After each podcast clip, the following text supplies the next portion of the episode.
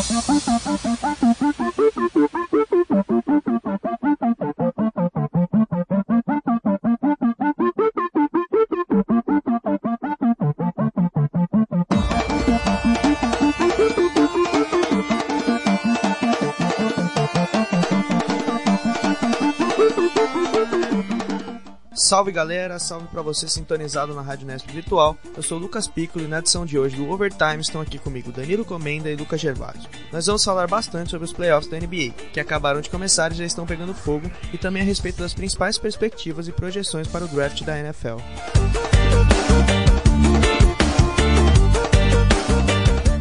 Para iniciar o programa, vamos tratar da série mais surpreendente até aqui. O New Orleans Pelicans, sexto colocado na Conferência Oeste, venceu todas as partidas contra o Portland Trail Blazers e fechou a série em 4 a 0. Destaque para as ótimas atuações de Anthony Davis e Drew Holiday. A dupla foi responsável por conduzir os Pelicans a duas vitórias longe de New Orleans e outras duas em casa. No jogo 4, Davis anotou 47 pontos e Holiday 41. A maior decepção foi a grande parceria dos Blazers. Com média de mais de 48 pontos na temporada regular, CJ McCollum e Damian Lillard combinaram para uma média de menos de 40 pontos nos três primeiros jogos dos playoffs, o que deixou New Orleans confortável na série. Os Pelicans agora devem enfrentar o Golden State Warriors na semifinal de conferência. Isso porque os atuais campeões lideram a série contra San Antonio por 3 a 1 e ainda vão fazer no mínimo dois jogos em casa. Com Curry fora da primeira rodada, a dupla Clay Thompson e Kevin Durant chamou a responsabilidade no confronto e deve classificar os Warriors sem maiores problemas. Durant e Thompson combinam para uma média de 51 pontos nos playoffs.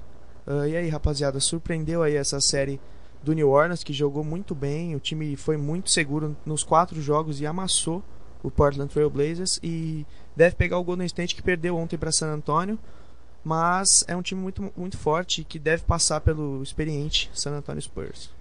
É, essa série surpreendeu, mas foi aquela coisa, a briga, a briga no, no Oeste estava muito forte. Era uma, uma conferência que do terceiro ao oitavo, a diferença entre vitórias e derrotas foi algo muito curto. Então, esses confrontos sempre previam um, um, equilíbrio maior. A mesma coisa da série do Utah contra o Oklahoma. Então a diferença durante a temporada regular foi muito curta. Eu acho que um ponto muito importante para o time de, de, New Orleans ter conseguido a, essa varrida foi o Rajon Rondo, que desde o ano passado, desde quando ele estava no Chicago, naquela série contra o Boston, que nos dois primeiros jogos que ele jogou, que o time de Chicago ganhou de Boston, e depois com a lesão dele, o time de Chicago acabou tomando a virada. E esse ano ele está conseguindo ganhar esses quatro jogos, ele está invicto desde o ano passado. Nesse último jogo ele tendo 16 assistências, no jogo 3 flertando com triplo-duplo. Então ele foi um cara muito consistente, conseguiu distribuir esse jogo. Ele é um cara saudável, com a cabeça em dia, ele é um cara que contribui muito para o time. O Anthony Davis é um candidato a MVP, sempre foi. A temporada regular dele já foi algo monstruoso. Mesmo depois da saída, depois da saída do DeMarcus Cousins, que ainda a temporada dele melhorou, todos os números deles acabaram melhorando. Então o time de New Orleans é um time forte, mas agora pega o Golden State, provavelmente tem a volta do Curry para essa segunda rodada, dependendo da, das condições que ele já tiver. E em relação ao time do Portland foi uma, uma decepção, né? É o segundo, terceiro ano que os times despontam e que acabam sofrendo no playoff, principalmente com o Lillard sumindo. É, vale destacar um pouco também o jogo coletivo dos Spurs que não deixou acontecer a varrida aí do, do time do Golden State e contou muito nesse, nesse último jogo no quarto com a vitória com o DeJounte Murray, que foi um arremessador que não é muito confiável. Ele acertou as, três, as primeiras três tentativas de bola nos seus três arremessos de, de três pontos. E terminou o jogo com 12 pontos, né? Então ajudou, acabou ajudando bastante o time do San Antonio. É, e do San Antonio também a gente tem que destacar o Manu Ginobili, né? Que a cada jogo o cara tem mais de 40 anos de idade, joga mais de 16 anos na NBA e com os 40 anos, o cara podendo fazer o último jogo dele de playoffs da, da NBA da história, ele vai lá e consegue ganhar do Golden State jogando, fazendo 10 pontos no último quarto, sendo decisivo. Para mim, é o maior latino-americano da história da NBA. É, um outro ponto a, a se destacar foi a, em relação ao Greg Popovich, né, que teve a perda da sua esposa durante a, essa série dos playoffs, que deve ter influenciado muito o vestiário do, do San Antonio, porque a possibilidade dele ser eliminado eram altas, mesmo antes do começo dos playoffs, mas pelo menos eles conseguiram essa vitória em, em homenagem ao técnico, em homenagem ao, ao falecimento da sua esposa. Bom, no duelo entre Boston Celtics e Milwaukee Bucks, os mandos de quadra estão fazendo toda a diferença. Cheio de desfalques, os Celtics precisaram da prorrogação para vencer o primeiro jogo. Já no segundo, a vitória foi mais tranquila e veio por 120 a 106, com boa atuação de Jalen Brown, que somou 30 pontos. Já nos jogos 3 e 4, Giannis Antetokounmpo e Chris Middleton foram capazes de segurar o jogo coletivo de Boston e empataram a série para Milwaukee em 2 a 2. Antetokounmpo tem médias de 27 pontos, 8 rebotes e 6 assistências na pós-temporada. E aí, vocês acham que o Milwaukee, o sétimo colocado do leste, tem chance de surpreender o Boston Celtics, que, como a gente já falou em outros programas, perdeu o Kyrie Irving, o Gordon Hayward não deve jogar nos playoffs, e tá contando muito com a inspiração do Jalen Brown, que vem fazendo partidas de mais de 30 pontos em playoffs para um garoto que se esperava pouco no início da temporada e que eh, não consegue exercer esse favoritismo aí do Celtics não conseguem exercer esse favoritismo aí de segundo colocado. Eu acho que é, que é totalmente viável essa, essa virada ou esse jogo, essa série tá empatada muito pelos desfalques que, desfalques que os Celtics têm. Principalmente o Kai Irving, o Marcus Smart, que agora era um cara muito importante que vinha do banco e contribuía com os seus 10, 15 pontos, principalmente na defesa. Que deve voltar agora para a próxima, pra próxima série. Ele, faz, ele é um cara que fazia muita diferença, principalmente nesse, nesse segundo time do Boston, que ele vinha com ele, vinha o Terry Rozier, vinha o Marcus Morris do banco e contribuíam muito.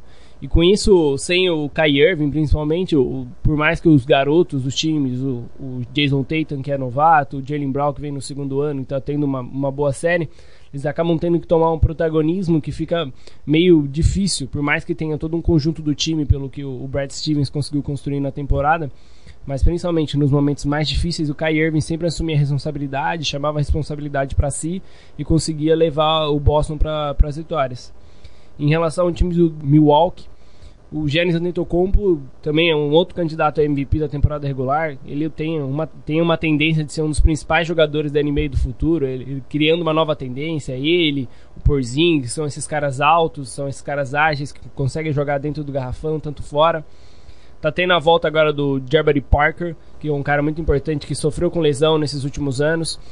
Sofreu com duas lesões no joelho e não conseguiu jogar na NBA é um time muito consistente. Tem o novato do ano do ano passado, o Malcolm Brogdon, tem o Eric Bledson. Então tem muitos jogadores consistentes e que vamos ver agora a série voltando para Boston como que vai acontecer. É, o, o, time do Milwaukee tem, como a gente você acabou de falar do Eric Bledson, é um cara que está devendo nos playoffs, mas é um cara que se espera muito. E, de, e quem vem contribuindo e entregado muito é o Middleton, né, que é um jogador que colocou aquela bola espetacular no primeiro jogo para levar para o overtime também é, contribui com mais de 20 pontos praticamente sempre. É um cara importantíssimo. E se passar, o time do Milwaukee provavelmente deve pegar o Philadelphia, né? Que é justamente agora o próximo assunto do nosso programa, o jogo entre Philadelphia 76ers e Miami Heat. Com favoritismo no confronto, o Sixers também é outro time que está com a classificação encaminhada. A equipe da Philadelphia lidera a série por 3 a 1 e jogará em casa para garantir a vaga. O confronto só não foi uma varrida de fila graças ao ótimo desempenho de Dwayne Wade no jogo 2, que fez 28 pontos em 23 minutos e deu a vitória a Miami por 113 a 103. Após voltar aos playoffs após 6 anos, Fila conta com toda a qualidade de Ben Simmons, que possui média de quase um triplo-duplo na pós-temporada. São 19 pontos, 10 rebotes e 9 assistências para o calouro.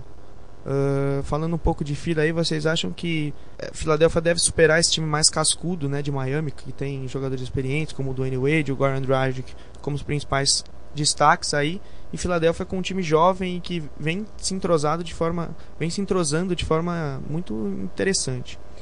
Eu acredito que sim. O time de Filadélfia tem até prospecto, tem até chance de, de concorrer para uma final, principalmente que esse, nesse outro lado dessa perna pegaria ou o Celtics ou o Milwaukee, que também é um time jovem. O Celtics vem com esse cheio de problemas, principalmente por lesão. Filadélfia desponta nessa perna da, da costa leste como um dos principais favoritos ou como um dos, um dos times que conseguiria chegar nas finais. O Ben Simmons conseguindo o primeiro triplo-duplo de um calouro desde o do Magic Johnson nessa série, vem se destacando muito mas a, a consistência que o J.J. Redick traz para o time pelas bolas de três, tendo um banco que tem agregado muito com o Bellinelli, com o Eliasova, que até nos últimos jogos tem entrado como titular do time, no lugar do Amir Johnson. Então é um time muito consistente, o Brett Brown ele conseguiu criar um time muito. Esse time jovem, ele conseguiu dar uma, entre aspas, uma experiência para esse time, uma casca para esse time, que parece que eles não estão sentindo os playoffs. E o Dwayne Wade, até nesse último jogo, fazendo 25 pontos, é um cara que ele parece que não, não, não sente a idade. A mesma coisa do Manu Ginobili que a gente estava conversando. Muito provavelmente um futuro Hall da Fama da NBA e que isso prova que em Cleveland ele não conseguiu encaixar, não conseguiram encaixar ele da melhor maneira para conseguir jogar. É, e, e, você vê o Ben Simmons fazendo uma temporada dessa, você já fala, né? O cara vai ser o calor do ano, mas tem uma disputa muito forte com o Donovan Mitchell, que é um cara que vem jogando tão bem ou, ou até melhor do que o Ben Simmons, então é, é muito difícil. Você falou aqui na temporada passada, por exemplo, o Brogdon, que é um jogador de muito menos qualidade que esses Sim. dois, foi o calor da temporada. Então é, é válido destacar esse grande, esses grandes calouros aí que estão jogando a liga. Foi um grande, um grande draft. Nesse no último ano foram dois, dois drafts de, de qualidade. É, então agora o papo vai ser sobre um dos confrontos mais legais dessa primeira rodada. Raptors e Wizards fizeram quatro jogos interessantíssimos até aqui.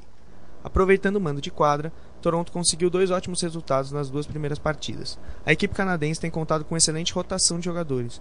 No jogo 2, seis atletas anotaram mais de 10 pontos, desafogando um pouco a dupla DeRozan e Lowry. A volta de John Wall para a pós-temporada e o crescimento de Bradley Beal nos jogos em Washington permitem ao torcedor dos Wizards continuar sonhando em eliminar o cabeça-chave número 1 um do leste. Bill fez mais de 30 pontos nos últimos dois triunfos de Washington. O que vocês esperam aí do restante desse confronto? Que Toronto vai conseguir exercer aí a, o favoritismo ou que o Washington, que é um time forte, a gente já vinha falado anteriormente, que é um time que ano passado foi quarto no, no, oeste, no leste, esse ano com a lesão do John Wall acabou se prejudicando um pouco, mas ele volta e volta bem para os playoffs. É um confronto bem equilibrado. É, um confronto que eu acho que no, antes do, do começo dos playoffs era um confronto que tinha algumas dúvidas, principalmente em relação ao Toronto, que é um time que sempre faz, nos últimos anos tem feito uma boa campanha com o Dwayne Case, sempre tem chegado entre os primeiros do, do leste, mas nos playoffs sempre acaba derrapando, ou sempre acaba deixando de desejar.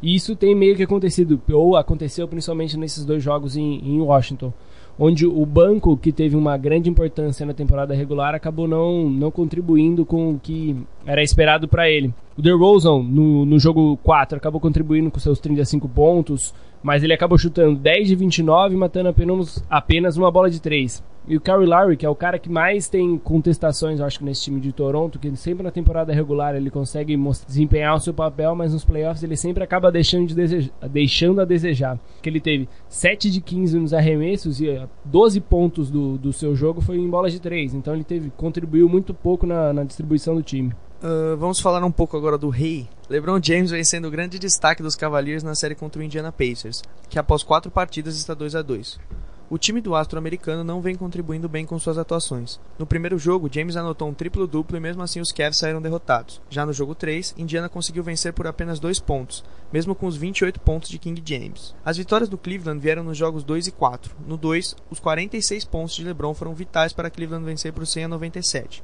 Já no 4, finalmente os Cavs contaram com uma boa atuação de Kyle Korver, que anotou 18 pontos e ajudou a empatar a série. Importante ressaltar também que Vitor Oladipo é a grande estrela desse elenco de Indiana, que já surpreendeu só de ir aos playoffs. O ex-jogador de Oklahoma anotou 89 pontos nesses quatro jogos contra Cleveland. E aí, pessoal, vocês acham que Cleveland consegue se classificar? Um time que mudou muito ao longo da temporada, que está apostando em renovação. Creio eu que essas apostas não são muito para resultados nessa temporada, mesmo com o LeBron jogando o que está jogando e sendo candidato a MVP. Eu acho que, que mais um destaque que, que se vale nesse confronto entre o, os Cavs e os Pacers é que o LeBron James se tornou o segundo jogador da história a marcar 30 ou mais pontos em 100 jogos de playoffs. Ele só fica atrás do Michael Jordan, então isso mostra o, o peso dele na, na, história do basquete americano. É, um, um, outro ponto a se tratar do jogo é esses, esses jogadores secundários do time de Cleveland o Kyle Cover, o J.R. Smith, o Jordan Clarkson, que são caras que precisam produzir para o Cleveland ganhar. Mesmo com o LeBron puxando esse time para cima, como foi no segundo jogo, fazendo 46 pontos, fazendo triplo-duplos, ele, esse, esses jogadores secundários eles precisam aparecer agora nos playoffs para conseguir contribuir com o Cleveland. Mesmo que o Jordan Clark, Clarkson não, não parece que tenha tanto prestígio com o Tyron Lu, que acaba muitas vezes deixando ele de lado. Um cara que era, já era importante no, nos Lakers, agora é um cara para esse segundo time do Cleveland, que seria importante, mas o Tyron Lu acaba deixando ele de lado. Em relação à Indiana, um ponto importante é o Bogdanovic, que no, no jogo 3 acabou contribuindo com 30 pontos, acertou 7 de, de 9 de bola de 3, que é um cara que no basquete europeu já era muito respeitado e já fazia isso. Aqui nas Olimpíadas do Rio em 2016 ele já fez, isso já aconteceu muito ele pela seleção da, da Croácia. Então é um time é uma série que está muito enroscada, mas é para mim ainda o favoritismo é de Cleveland, principalmente pela, pelo LeBron James. Um outro jogador em Cleveland que ainda não apareceu para a série, ou no, no, jogo 3 até conseguiu um pouco, mas está com a lesão na mão, é o Kevin Love, que é um cara que precisa aparecer, que é um cara com média de duplo-duplo durante a temporada, então ele precisa contribuir para o time, principalmente nos rebotes, nos contra-ataques rápidos, que ele tem aquele touchdown pass. Então ele é um cara que precisa aparecer para Cleveland ganhar a série. É, e por parte de Indiana a gente destacou o Vitor Oladipo, que faz temporada de All-Star, vem muito bem durante os playoffs também, mas é válido destacar que o, o, todos os jogos contra Cleveland que Cleveland ganhou foram apertados e e a equipe pontuando bem com vários jogadores pontuando, né? No jogo de ontem, por exemplo, foram sete jogadores pontuando pelo menos 10 pontos, né? O que mostra essa justamente essa oposição. Cleveland dependendo muito do LeBron Indiana com um potencial maior ali dos jogadores jovens como Tadeusz Young e o Miles Turner. Bom, agora a gente vai encerrar o papo sobre a NBA com os dois confrontos que faltam. Para começar, o Utah Jazz provou que não fez a quinta melhor campanha do Oeste à toa e virou a série contra o Oklahoma City Thunder para 2 a 1. Após ter perdido o primeiro jogo com o show de Westbrook e Paul George, a equipe de Salt Lake City teve como principais nomes nas últimas duas partidas o novato Donovan Mitchell, candidato à revelação da temporada e autor de 28 pontos no jogo 2, e o espanhol Ricky Rubio, que alcançou um triplo-duplo no jogo 3. Por fim, o duelo entre Houston Rockets e Minnesota Timberwolves é outro que esquentou depois que a série migrou para Minnesota. O melhor time da liga venceu as duas primeiras partidas conduzido por James Harden, Chris Paul e Clint Capela. No entanto, os Wolves fizeram um ótimo jogo 3 e venceram os Rockets por 121 a 105. Vale destacar o excelente desempenho de Jimmy Butler e Derrick Rose, que relembraram os bons tempos juntos no Chicago Bulls. E aí, vocês ainda consideram o Houston muito favorito nessa série contra Minnesota? E falando um pouco da outra série, talvez seja a que você tenha, mais dificuldade de definir quem vai passar entre Utah e Oklahoma. O Utah a gente faz uma grande temporada e o Oklahoma tem um potencial muito grande, né? É, começando pelo, pelo confronto entre Utah e Oklahoma, é, é difícil tentar traçar algo, algo para os jogos futuros, principalmente acho que pelo time de Oklahoma. Porque é um time que, principalmente pelo trio, pelo Paul George, pelo Camelo Anthony, pelo Russell Westbrook, é um time que consegue pontuar, ele consegue ter uma, uma amplitude para o ataque que é muito devastadora. No ataque, num dia que os três estiverem bem e tudo mais, é um ataque que consegue pontuar muito e acaba compensando as falhas da defesa. Mas o que tem se provado durante toda a temporada regular, que foi se esperando, é que o time melhorasse, principalmente em conjunto. Mas é algo que não vem, não vem se demonstrando. O Russell Westbrook até tenta, tendo quase média de triplo-duplo na, na série. Mas o time em conjunto não, não se fortalece, que é o contrário do time de Utah. O Rick Rubio tendo um triplo-duplo no último jogo, ele tá jogando e tá chutando principalmente, o que ele não, nunca fez na Espanha, nem nunca ele fez em Minnesota. Ele tá pontuando, ele tá distribuindo o jogo o Donovan Mitchell tendo uma ascensão meteórica na NBA, o que ninguém esperava, para uma 28ª escolha do draft. E o time, e além disso, o time tem outros jogadores que acabam contribuindo muito. Rudy Gobert na, na tábua, ele acaba contribuindo muito em relação aos rebotes, ofensivos, tanto defensivos, preocupando as defesas. E um cara um cara muito importante para esse time é o Joe Ingles, o australiano, que acaba contribuindo muito, porque ele é um cara que joga na 4 e consegue ter essa mobilidade. Esse jogo contra, contra o Oklahoma ele acaba sendo marcado pelo Carmelo, então o, o Carmelo não tem toda essa mobilidade para marcação. E já no, no, confronto entre Minnesota e, e Houston, é um, um confronto ainda eu acho que Houston tem um amplo favoritismo. No último jogo, no jogo 3, o Harden acabou fazendo 29 pontos, chutando 9 de 21 acertando 9 de 21 chutes, que é algo tipo, ele praticamente não, não, jogou, ele não foi para dentro, ele jogou, acabou jogando muito mal. E mesmo assim, ele acabou conseguindo ter uma pontuação expressiva, conseguiu ter algo de destaque. O banco contribuindo com 42 pontos, principalmente com o Eric Gordon, George Green, o Ryan Anderson e o Nene Hilário. E no caso do, do Minnesota é algo ainda meio meio difícil de entender, porque ó, o Carl Anthony Towns ainda contribuiu com 18 pontos e 16 rebotes, mas ele acabou chutando 5 de 13, teve um começo de jogo muito ruim, ele acabou se recuperando no meio do jogo. E o, o Jimmy Butler faz uma diferença muito grande no time, é o ponto ponto de equilíbrio que faltava nesse time do, do Minnesota que fez com que o time voltasse para os playoffs esse ano. E o Minnesota é válido destacar que antes de perder o Jimmy Butler por lesão, vinha lá em cima na tabela, né? E pegou, acabou se classificando em oitavo, pegando o Houston, mas é um time muito interessante do Tom Thibodeau, que era técnico do Chicago Bulls. Já fez o Jimmy Butler e Derrick Rose jogarem bem, como a gente falou. O Derrick Rose fez jogo para mais de 12 pontos em playoffs, que é coisa que difícil, a gente não via ele fazendo faz tempo. Além do Jeff T, que é um jogador interessante, o, o próprio Andrew Wiggins, que vem crescendo bastante também ao longo das últimas temporadas. E o Carl Anthony Towns realmente está devendo bastante, está sendo bem anulado pelo Capela. Nos dois primeiros jogos, o Capela fez um trabalho espetacular. No último, ele já não foi muito bem, né? Principalmente na, na questão da pontuação. E aí deu mais liberdade para o Towns. Mas o Minnesota é um time que incomoda e vai ser uma surpresa, claro, se eliminar Houston, mas tem, tá aberto, eu acho que tá aberto ainda. Uh, então, agora com esse último papo sobre a NBA, nós encerramos o primeiro bloco. Voltamos já já para falar sobre o draft da NFL.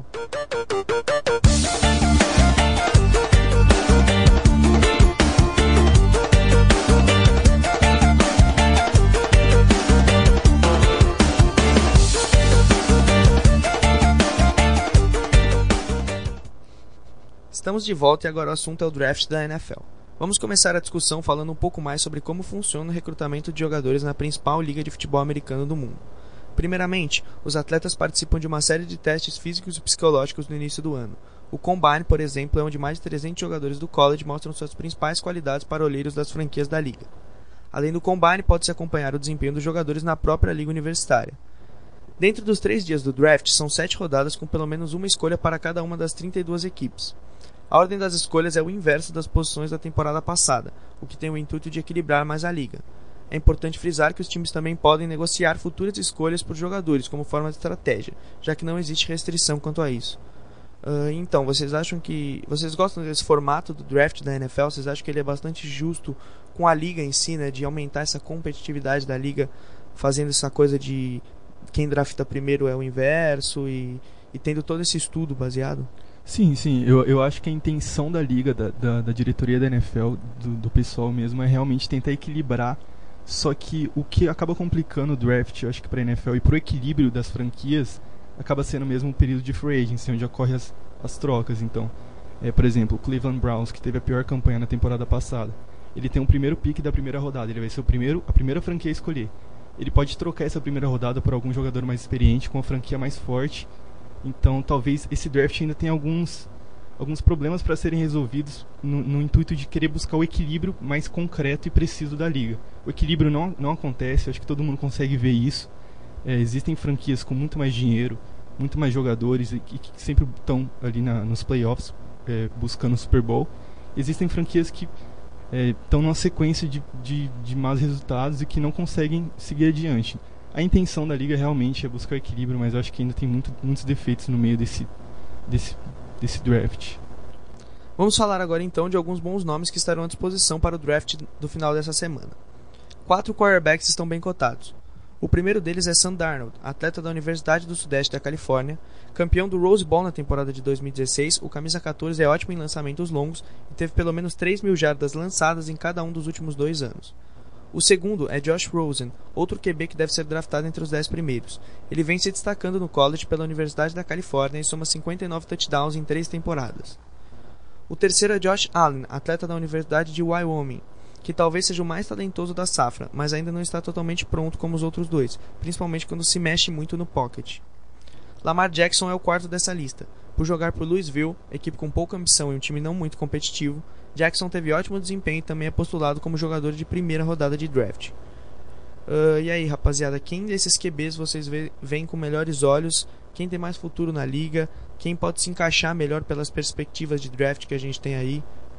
É, eu acho que dentre esses quatro QBs que, que você acabou citando aí, Piccolo, é, o, mais, o mais preparado, eu acho que hoje talvez seja realmente o Sandarnold, o primeiro. Na temporada passada ele teve 26 touchdowns, 3 interceptações pela USC. As características basicamente dele são, ele tem um, ele realmente ele tem um braço forte, ele lança bem, ele faz lançamentos muito difíceis, tem, tem vídeos dele do college que você pode conseguir acessar pelo, pelo YouTube, por qualquer meio de streaming. Você consegue ver alguns vídeos dele de lançamentos muito difíceis. Por exemplo, em meio de três defensores, ele lança para o seu wide receiver. É muito preciso e muito forte o lançamento dele. Ele consegue achar bolas muito difíceis que muitos jogadores profissionais na liga até hoje não têm essa capacidade. Só que o grande problema dele é quando o pocket se fecha. Quando ele está em uma situação que não consegue achar um recebedor em um instante rápido de tempo e o pocket dele começa a ser pressionado, ele acaba se destabilizando muito. Então, às vezes, ele acaba se precipitando e, surf, e acaba sofrendo muito turnover. Ele teve 13 interceptações na última temporada. Mas, dentre esses quatro, eu acho que realmente é o mais experiente e mais preparado para a liga. Falando um pouquinho de outro que eu acredito que tem mais potencial para crescer, seja o Josh Allen, que na última temporada teve 16 touchdowns e 6 interceptações. Ele se mexe bastante no pocket, ele ele busca novas alternativas, ele consegue vários lançamentos precisos. É realmente, igual como eu falei, acho que o braço dele é, o melhor desses QBs tem a melhor qualidade é o, é o dele. A gente estava falando que o Josh Allen tem dificuldade no pocket. Nas duas temporadas dele de que ele jogou no college como titular, ele foi sacado 26 vezes em 2016 e 22 vezes em 2017. São números muito altos. É claro que a gente, muita gente vai falar ah, problema da linha, né, que não, não, não protege o pocket. Na Universidade de Wyoming também não, não é um time muito tradicional mas mesmo assim é, é um cara que ainda sofre muito por isso. Mas tem muita qualidade, a bola sai redondinha da mão dele, tem um, uma visão de jogo muito boa. E o, o, Josh Rosen, que é outro que a gente citou, que eu acho que os dois primeiros QBs a serem draftados serão o Sam Darnold e o Josh Rosen, muito por já estarem mais prontos. Né? O Josh Rosen é um jogador muito ágil, não tem essa, esse lançamento muito longo como o Sandarnold, mas tem franquias também que nem procuram isso nos atletas. Sim, eu acho que uma característica que vale ressaltar mesmo do Josh Rosen, que é da, da UCLA, é a confiança que ele tem no, no braço. Ele não faz lançamentos muito arriscados como, por exemplo, do Sandarnold, que são lançamentos mais fortes, que busca mais número de jardas, só que em momentos decisivos ele aparece, ele tem confiança no braço. Isso às vezes também pode prejudicar ele, porque o excesso de confiança às vezes faz com que role várias interceptações. Mas dentre os quatro analisados, realmente Sandarnold e Josh Rosen são os mais preparados para estrear na liga. Uh, show, então alguns jogadores de outras posições também geram grandes expectativas. O running back Saquon Barkley, por exemplo, tem características diferentes das habituais para os corredores. Pesando mais de 106 quilos, o atleta da Universidade de Penn State consegue aliar força e velocidade de forma única. Anotou 18 TDs em 2017. Já o guard Kenton Nelson é outra peça do ataque que cairia bem em muitos times da NFL. Sua ótima proteção na linha ofensiva permite que o quarterback e o running back tenham mais tempo para executar as jogadas, o que pode aumentar muito a média de jardas de uma equipe. Uh, e aí, é, em que time vocês acham que esses caras se encaixariam? Ou vocês apostam muito neles? O Saquon Barkley é um cara que está sendo muito falado para ser provavelmente top 3 do draft, na escolha do draft, que a gente vale ressaltar. A ordem do draft dessa temporada vai ser o Cleveland Browns é o primeiro a draftar, depois tem o New York Giants, Seria o Indianapolis Colts o terceiro, mas houve uma troca com o New York Jets, que vai ser o terceiro. O Cleveland tem outra escolha na quarta colocação. O Denver é o quinto e esse, são, e esse é o top 5. É, falando um pouquinho do Saquon Barkley, até algumas semanas atrás ele era tido pelas apostas da NFL como a primeira escolha pelo time do Cleveland Browns. Só que com essa mudança de pique entre, entre os Colts e os Jets, é, tudo indica e dá a parecer que o Sandarnold vai acabar sendo a primeira escolha pelo Cleveland só que o Saquon Barkley é realmente um running back de, de características muito interessantes. No Pro Day, que, que foi realizado há uh, alguns dias, ele conseguiu uma marca de 4.40 segundos para um tiro de 40 jardas. E como ressaltou mesmo o Pico, ele é um jogador muito pesado, mas ao mesmo tempo ele é muito rápido e muito forte. Então acho que ele é um running back com uma boa visão. Ele consegue é, achar espaços na defesa para correr, quebrar tackles e buscar jardas pro, pro seu time. É, o Pro Day que você acabou de falar, só explicando pra galera, é como se fosse o Combine, que é uma série de testes físicos e psicológicos também, só que em cada universidade, né? Isso acontece em cada uma das universidades como se fosse o, o torneio da universidade. Uh, mas falando do running back, o Saquon Barkley, é válido destacar que nas últimas três temporadas nós tivemos é, running backs novatos, é, calouros se destacando bastante. Em 2015, o David Johnson por Arizona se destacou muito, fez grande temporada.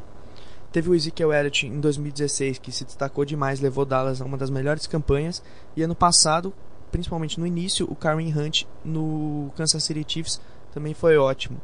Mas o, o Saquon Barkley é, um, é, diferente de todos esses caras. Ele é um cara que lembra mais o Marshall Lynch até, por ser pesado e arrastar todo mundo e, e ter muita facilidade na infiltração ali. Uh, já o Quentin Nelson, né, que a gente tinha falado, é um cara que protege muito bem o pocket. Seria, por exemplo, uma arma importante. É que agora a Seattle acabou se, se fragilizando bastante na free agents, mas o ano passado foi o que faltou, por exemplo, para Seattle, uma proteção muito, uma proteção maior pro pro QB, pro Russell Wilson. Sim, acho que o Russell realmente sofreu no seu pocket ano passado. E falando um pouquinho do Nelson, realmente ele é um guard muito inteligente. Ele sabe proteger a sua linha defensiva, ele sabe conversar com seu QB e passar uma, uma segurança para ele e ele tem muita visão de jogo. Tem vários momentos, tem lances dele também em, em canais de streaming que você consegue perceber que ele está segurando algum, de, algum jogador na linha defensiva, ele vê algum se movimentando escapando para pegar o seu QB, ele entende e lê rapidamente o jogo e consegue é, segurar o outro jogador. Então, ele tem uma visão de jogo muito boa. Acho que esse é um diferencial que um guard tem que ter e ele, ele apresenta muito bem isso. Para falar agora um pouco mais de jogadores de defesa, vamos começar com o ótimo defensive end Bradley Chubb, da North Carolina State, que faz aquela função responsável por saquear o quarterback. Chubb fez isso 10 vezes ao longo de 2017 e é alvo de muitos times do draft. Darron Payne, defensive tackle de Alabama, é outro jogador que não deve demorar muito para saber em que time vai jogar na NFL. Payne tem muita força na interceptação dos corredores, nos chamados tackles, e ainda se aventura indo para cima dos QBs. Por último, mas não menos importante, o cornerback Denzel Ward vem sendo contado para ser a quinta escolha do draft, que será exercida pelo Denver Broncos. Uh, seria importante aí pro, pro Denver Broncos justamente por terem perdido aí o Akib Talib na free agents, né, rapaziada? Sim, o Denzel Ward, eu acho que voltando de novo aos números do Pro Day que aconteceu no Ohio State, que é a universidade dele, ele em um tiro de 40 jardas, ele fez em 4.32 segundos. Então ele é um jogador muito rápido, ele sabe defender muito bem pelas laterais e ele faz uma função muito parecida com que a que o, que o Talib fazia, muita velocidade e muita marcação. Eu acho que seria muito, muito importante para o time do Denver um, uma peça como essa eu acredito que realmente, é, caso não aconteça nenhum imprevisto, ele, ele vai jogar no time dos Broncos na, na próxima temporada. O Bradley Chubb é um jogador que saca muito o quarterback, só que ele deixa mais livre também é, se você tiver bons corredores. Então eu acho que contratar esses caras que sacam muito os cornerbacks são para defesas que já têm uma linha mais sólida. Sim, uh, tem que ter uma linha sólida também, mas eu, eu acredito que o exemplo do Bradley Chubb como é, defensive end é, para um time, eu acredito que ele tem que ser usado em, em momentos estratégicos do jogo. Eu acho que ele trabalhando na linha defensiva a todo momento, ele pode realmente favorecer o jogo terrestre da, do adversário. Só que ele mescla duas coisas muito importantes para um, um taqueador de QB, que é muita força e muita velocidade. Ele consegue quebrar e derrubar quem for preciso para chegar no QB e saquear ele. Então, é uma peça muito importante para qualquer time. Eu acho que vem realmente como um dos favoritos e principais jogadores do draft essa temporada. É, e o, só para falar do Darren Payne, do Darren Payne que a gente falou agora há pouco também de Alabama, é um defensive tackle que forçou dois fumbles na temporada que a gente que ele não é um cara que ele não é um defensive end, que é o cara que faz o sec. Ele é um defensive tackle que é mais responsável justamente por dar os tackles. E ele, ele deu mais de 30 tackles na temporada, então é, é um jogador também importante para parar ataque, né? Porque tem muito time que não não privilegia o lançamento longo e privilegia mais os avanços curtos. E os defensive tackles são importantes justamente para é, evitar isso. Uh, agora, só para encerrar o assunto, então, NFL, a gente vai dar uma pinceladinha no mercado, porque o Dallas Cowboys dispensou o experientíssimo Dez Bryant, né, o wide receiver de mais de 8 anos de clube. E queria que vocês falassem também os últimos destaques aí seus, de vocês na do draft, sobre o draft. É, com o corte do, do Dez Bryant do time do Cowboys, abriu uma, na folha salarial do, da franquia mais de 8 milhões de dólares. Então, é um enxugue mesmo na folha salarial da equipe. Ele sai com 29 anos e deixa o time após 8 temporadas com 513 passes recebidos, 7.459 jardas e 73 touchdowns. O recorde da franquia. Eu acho que ele fez uma história muito grande no time do, do Cowboys, principalmente nessas últimas temporadas.